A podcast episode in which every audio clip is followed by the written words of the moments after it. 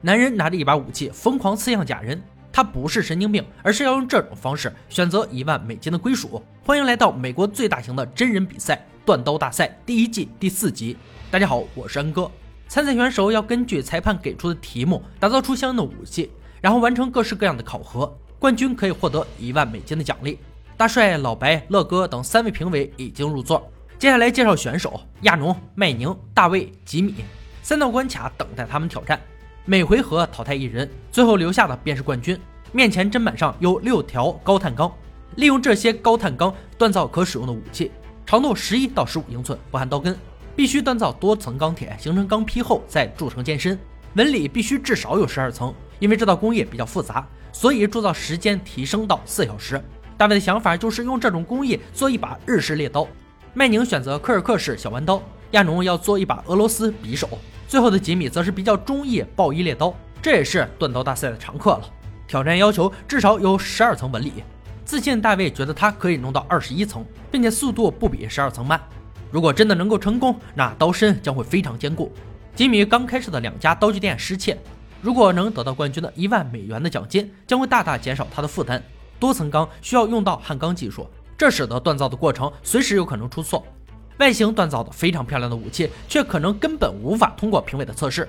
时间多加了一小时，也算是给选手们更多的机会，但意外还是出现了。麦宁的钢坯断了，重新焊钢是来不及的，只能用剩下的钢坯继续锻造，难度加倍。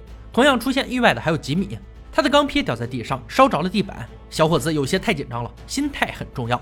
时间过去一半，大卫的进度相当不错，刀身已经完全研磨。正在用一种日本技艺让刀身更加坚固。反观吉米，此时已经有些晕头转向，甚至走到大卫的锻造炉前。好在刀身已经成型到了研磨阶段。时间仅剩十分钟时，亚农将刀子放进淬火油，取出来后看了看自己的劳动成果，非常满意。接下来的几分钟，他可以坐在座位上休息了。片刻过后，裁判一声令下，所有人停手。吉米率先展示他的成品。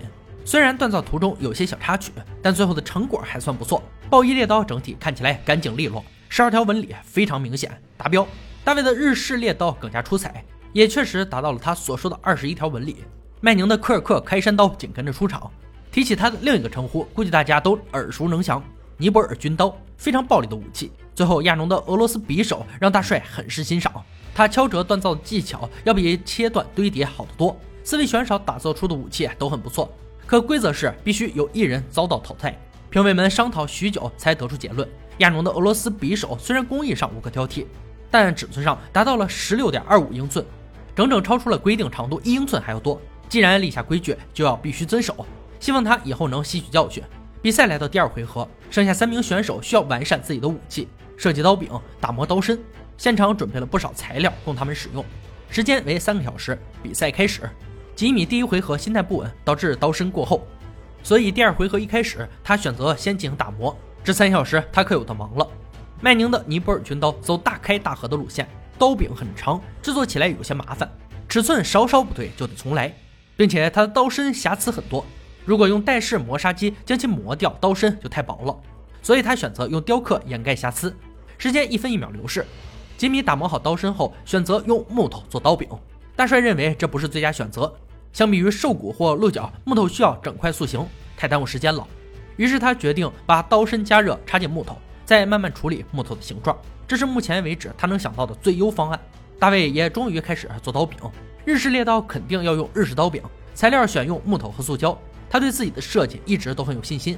反观同样用木头材料的吉米，表现的差得多，时间只剩下不到五分钟，他才勉强将刀根插进木头里。却在固定环节又把木头给钉裂了，直到时间结束，他的刀根依旧空空如也。率先接受观摩的是吉米的尼泊尔大刀，虽然有些瑕疵，但创意的刀柄都很不错。大卫的日式猎刀不遑多让，同样非常漂亮。至于吉米，他的表现让评委非常失望，未完成刀具肯定无法通过第二回合，吉米被淘汰。希望他能调整好心态，丁点麻烦就慌乱不已是无法成事儿的。到目前为止，赛场上只剩下麦宁和大卫。这也意味着他俩将进入决赛，争夺冠军。本季亚洲的神秘武器终于亮相，全刃起源于东亚，是杰拉普特战士所用的武器。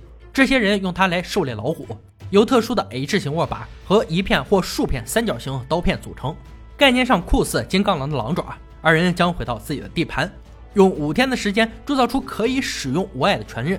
届时，评委将会对他们的武器进行一连串的测试，用以评定出本期节目的冠军。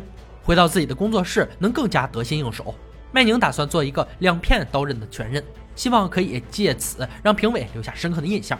大卫毫不示弱，他要做一个七层钢的刀刃来展示实力。五天时间有些紧迫，大卫从锻造炉跑到研磨机，再跑到动力锤，然后是冲床，来来回回累得满头大汗，只为了能用最短的时间做出最好的作品。第二天时，麦宁的刀刃顺利通过回火程序，大卫第三天才进行到这个环节。但他的刀刃没能通过火焰淬炼，出现了裂缝，这可是个大麻烦，需要重新锻造。他要打起双倍的精神才能完成比赛。第四天，麦宁已经将刀刃和刀柄连接，大卫也终于在第五天时赶工完成。两人对自己的成果都非常满意，一万美元的奖励势在必得。回到赛场展示全刃，大卫在刀身方面采用大马士革刀的概念，颜色维持灰色，凸显上面的花纹。他称这种风格为红心风格。麦宁全刃的特点是有两片刀刃，这个设计的确让人眼前一亮。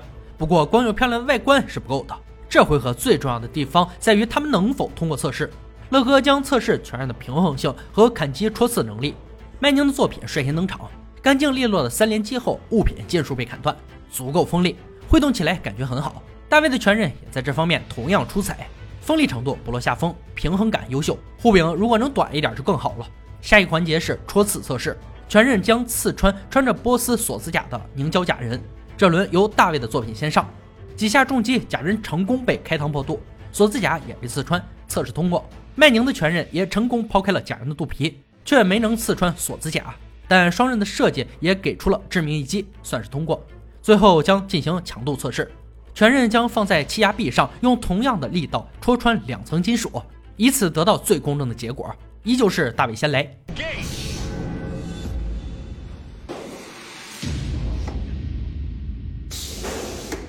轻松洞穿两层金属，非常 nice。麦宁紧随其后，